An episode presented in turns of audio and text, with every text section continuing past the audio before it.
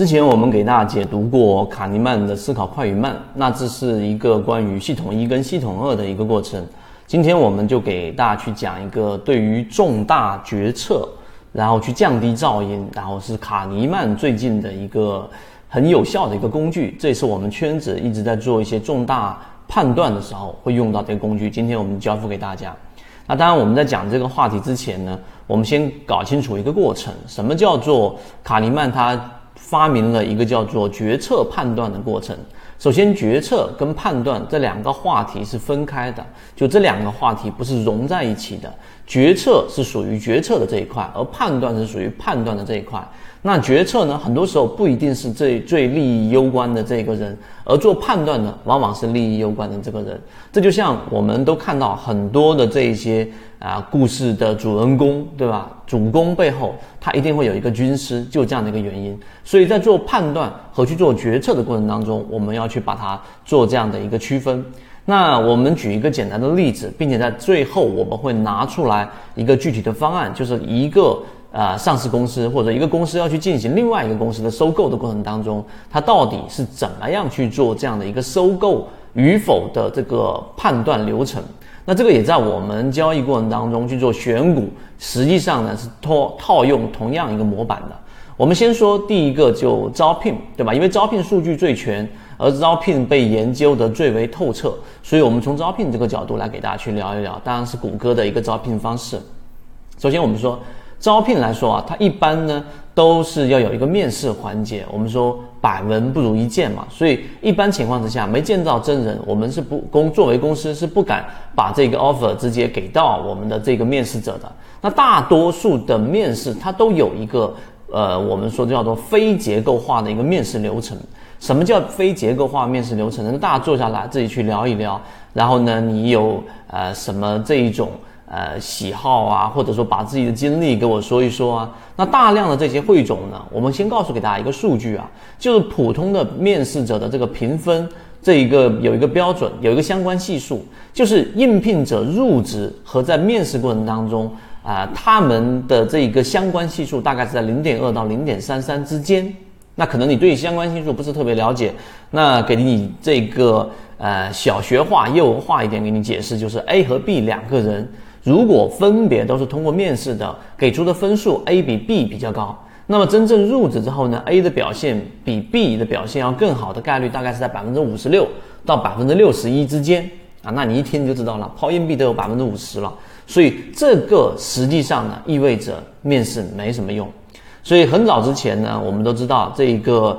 过程当中，因为一个人未来他所遇到的工作的困难，以及他的逆商，以及他在过程当中所激发出来的潜力等等，这些都是没有办法去预估的。这就是我们说在面试过程当中所遇到的一个噪声。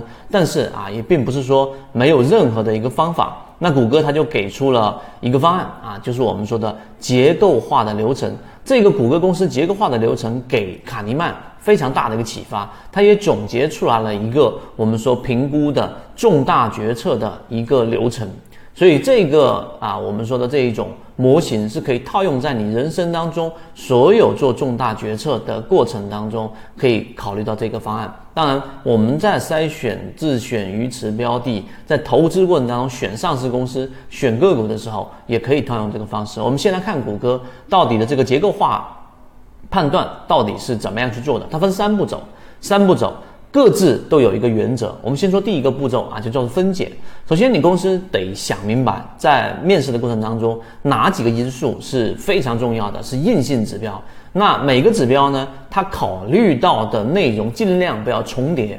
一旦重叠的话，那你就会不断不断的去进行各种无效的工作。那谷歌以前面试的时候，有二十最高的时候有二十多次。二十五次这样的一个面试环节的流程，最终他们删减、删减、减法、减法，最后得出四个重要的一个指标。第一个就是一般认知能力，就是这个人的智力水平啊，它是以分单独的这个个人去评测和面试的，这是第一个指标。第二个指标呢就是领导力啊，第三个呢就是他们到底评估这个人是不是谷歌人啊，是不是跟谷歌的文化相契合啊，这第三点。第四点呢就是相关的专业知识。那这四次不同的面试，分别呢都是由不同的人啊去进行的，并且呢，他们最终会有一个啊很重要的一个评分。那这里面需要注意什么呢？这里需要注意的是这四个指标里面没有的一些信息，什么没有的信息？例如说一个人的外表、一个人的谈吐，还有他的业余爱好等等等等。那谷歌。并不在乎，或者说他们一点都不在乎，而且他们根本压根就不考虑这个问题。为什么呢？因为你只有做减法，你才有办法找到跟你面试的这个岗位所最契合的这个能力。如果你所有的都想考察的话，那最终这个噪声会把你的判断的成功率会大大的降低。这是这种模型的一个关键。这是第一步啊，我第一步我们所说的分解。第二步是什么？打分。刚才我说了。每一个面试官他只负责一个项目啊，只给这一个项目进行打分啊。例如说刚才我们说智力水平啊，例如说他到底符不符合谷歌的文化啊，例如说他专业能力啊，例如说他领导力啊，这四项原则分别由四个人不停的。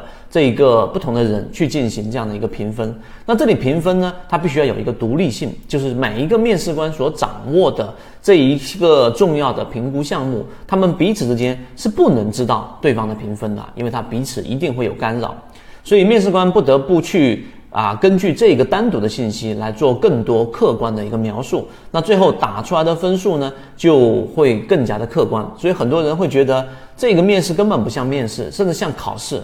那我们啊，当然你看起来也像审讯，但我们看来啊，它实际上是一个调查取证的一个过程。这是第二步，我们说的评分。第三步，哎，可能跟我们的认知就有点颠覆了。就四个人评分就出来了，对吧？放在桌面上了。那这个时候，到底要还是不要，就得有一个人来拍板。那这个拍板呢？那可能就是我们说利益攸关的人。他这一个过程，这个原则，这个整体判断的原则，实际上就是延迟的直觉啊，延迟的直觉。所以谷歌并没有一个生硬的公式说套用，哎，他达到哪个分数线，这个人就要；那个分数线一下就不要。反而不是这样子。他做这一个分数呢，实际上呢，就是给出我们一个客观的这一个肖像。客观的一个描述，我能大概基于这个数据对这个人有更真实的一个了解，但最后做选择去做判断决策，还是落实到人身上，所以呢，他还是可以用直觉的。所以你的直觉必须发生在你看到了这四个数据，并且这四个数据是客观产生出来的之后，才用到直觉。所以你会发现，哎，走到最后，他还是要用直觉来判断。只是有些人的直觉就纯粹的是系统一的啊，我们说的纯纯粹的直觉；而另外一些呢，就是基于数据的。所以这个方法给我们得出的一个结论就是，我们要尊重数据。那这套。方法的特点呢，它是基于流程的，但它不拘泥于流程，不只看分数。就刚才我说的，它非常尊重分数。这个就是刚才我说卡尼曼啊，通过谷歌的这个面试方法得出了一个非常大的一个启发。于是啊，于是重点就来了，对吧？他发明了一套适用于任何重大决策的一个判一个办法和一个模型一个流程。那我们现在最后的话题给大家去讲这个。这个方法是什么呢？是整个叫做呃调解评估规程啊。那整个过程当中呢，跟谷歌的方法差不多啊，也就是我们呃给你举一个例子吧，就刚才我们说收购的一个过程，对吧？这个李建国他顺利的成为了 CEO，那他第一把火就是要收购啊，决定是否收购一个叫做金星的一个公司。那董事会呢会开三次会议，那三次会议第一次会议，这个李建国会向所有的这个呃。董事，然后介绍一个收购意向，他会说：你们选择 CEO 的整个流程是不科学的，也就选到了我，但结果是幸运的，因为你选到的是我嘛。所以呢，啊，这一个过程当中，他会运用我们的结构化判断的一种方式。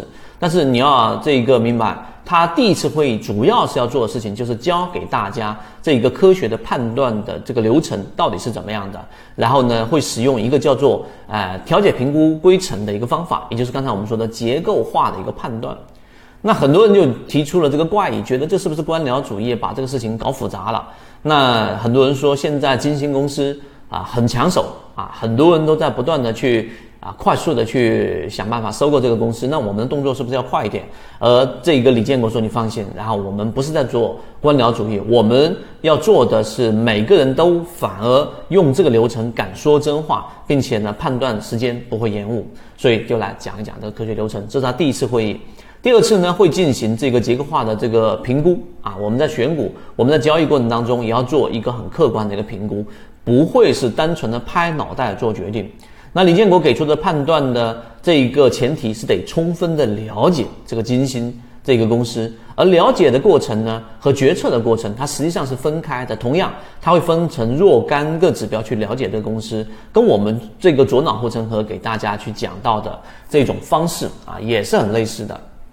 那主要了解什么呢？啊，指标要少啊，要全面。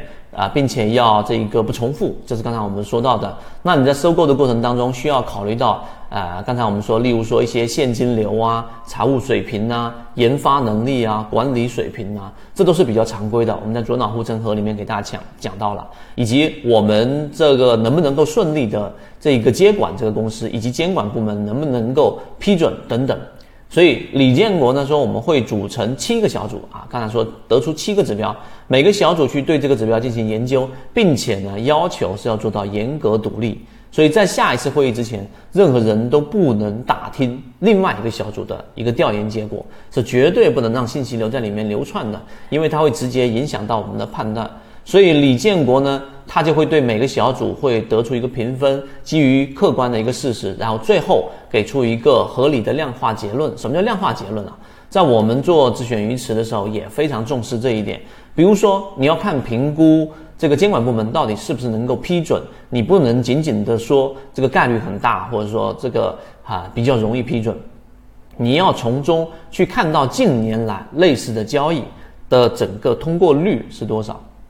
例如说，你要看它的研发能力，你不能说它研发能力水平很高，你要说的是什么呢？这家公司所发布的这个产品技术水平在整个行业当中的前百分之二十，这就是一个量化标准。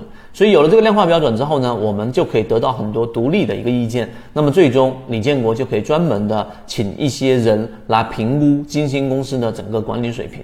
所以你会发现，把这些这种看似矛盾的信息放到报告当中，那实际上对于判断是有很大的一个帮助的。第三个就是我们所说的整个拍板的一个决策。那全部的七份报告当中呢，全部摆在董事面前了，对吧？那么董事就会仔细的去阅读呃这一个数据。那么最后他们要呃这一个董事们要求董事们，在不考虑最终决定，然后呢，他们在各自。每个人对这一项又一项的这个七项指标来做一个评分，并且马上拿出手机，并且马上做这个评分，然后投屏到这个屏幕上面，并且是匿名的。那么这样做的一个好处是什么呢？就最大的限度啊，保证了这一个董事他们对于这一个这个数据的一个评分的一个独立性，避免信息的连接。所以这个时候呢，这种评分往往会产生一个比较大的一个分歧。那最后一步呢，他们还会进行一个讨论，必须用事实来说话，讨论再进行一轮评估。所以基本上就是这样的一个流程：评估，然后进行讨论，就再评估这样的一个三个结构化的一个方式。就这样子，他们通过七项的指标，然后分数投屏到屏幕上，他们就会得出这几个指标一开始。啊，有一些，举个例子，它的现金流，例如说它的管理能力跟我想象中的不太一样，或者跟我听到的不太一样。那么这个时候其实就是在做一个纠偏。那你在选股的过程当中，实际上也类似于纠偏。你把一些原有的这一种主观的判断，通过数据把它进行纠正，就让你离正确答案啊，或者客观的正确答案离得更近。就这样，这七项指标呢，啊，就得出了这样的一个决策过程。所以我说。到最后啊，做决定到底收购还是不收购，到底这样的个股是买入还是不买入，到底它是进入鱼池还是不进入鱼池？李建国说，这里面还是跟刚才谷歌一样，没有硬性标准。这个时候就得利用你的直觉了，对吧？用你的整个系统直觉了。那作为公司的这个董事，他是有这样的一个权利的。那分数就是这些分数了。然后呢，也已经得出结论了，也充分讨论了。那该挑战的还得挑战。那最终你还得自己看着办了，做决定吧。所以你会发现，一个好的决定呢，就总结下来就是三个原则。这三个原则大家可以记下来。第一个，设定几个结构化的指标啊，这个指标是基于经验，这个指标是你要去认真思考，这个指标是你要做减法得出来的结论，而不是一下来就是几十个、上百个指标，是几个结构化指标。第二个，各个指标进行独立判断。那刚才我说是李建国做上市公司的一个收购，那你平常自己做重要决策的时候，可能身后没有那么多的一个团队去进行调研，但是你可以独立出来每个调研的一个项目。所以在这个过程当中呢，你要有指标的一个独立判断啊，尽可能的不要让这个信息进行连接。第三个呢，就要根据最终的分数来进行直觉的判断。所以我们把整个过程都讲完了，那你就会发现，我们关心的是过程啊，不是结果。那好的判断呢，或者说你看到的好的判断，不是来自于伟大的领导人的灵光一现，而是来自于他们背后的参谋团队兢兢业业得出的一些数据摆在了桌面上了，所以他的决策水平比普通人更加的客观，并且成功率比普通人更加高。那你自己的。这一种在做重大决策的时候，是不是可以沿用刚才我们所说的这个模型呢？以及你自己在选股的时候，有没有这一些模型所提到的这三个重要的项目？欢迎大家在下方的评论，以及在我们的圈子当中去进行讨论。好，今天讲这么多，希望对你来说有所帮助，和你一起终身进化。